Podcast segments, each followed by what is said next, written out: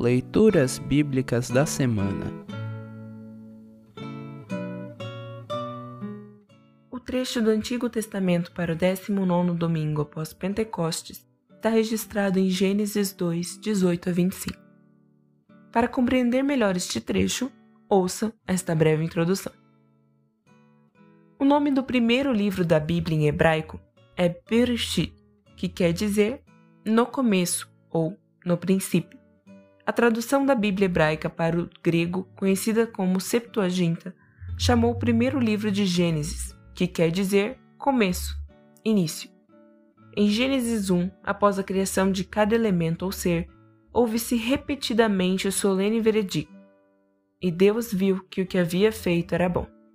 Gênesis 1, versículos 4, 10, 12, 18, 21, 25 e 31. Diferente disso, o trecho abaixo começa com um não é bom, proferido pelo próprio Deus. Faltava algo. Para completar a criação, Deus forma a mulher a partir do primeiro homem. Juntos, homem e mulher formam o primeiro casal e o primeiro lar, dando origem a todas as gerações subsequentes. A felicidade em que viviam só viria a ser atrapalhada quando Adão e Eva deram ouvidos à voz do tentador. Gênesis 3. Para restaurar a felicidade original, Deus enviou seu Filho Jesus Cristo, em quem todas as pessoas e todas as famílias podem viver um recomeço, segundo aos Coríntios 5,17. Agora, ouça Gênesis 2, 18 a 25.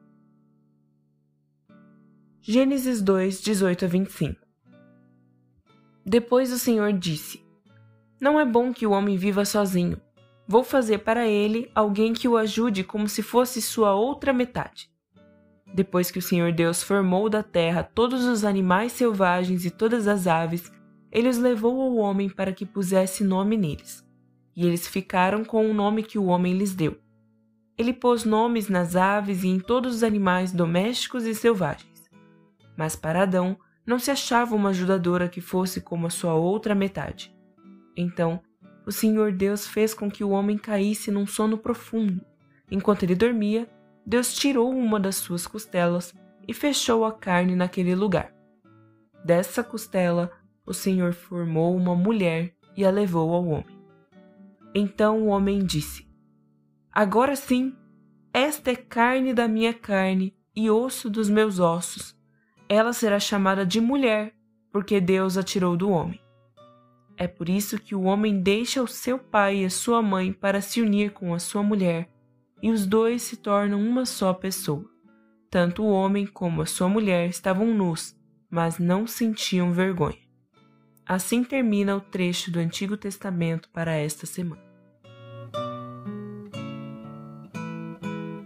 Congregação Evangélica Luterana Redentor Congregar, Crescer e Servir.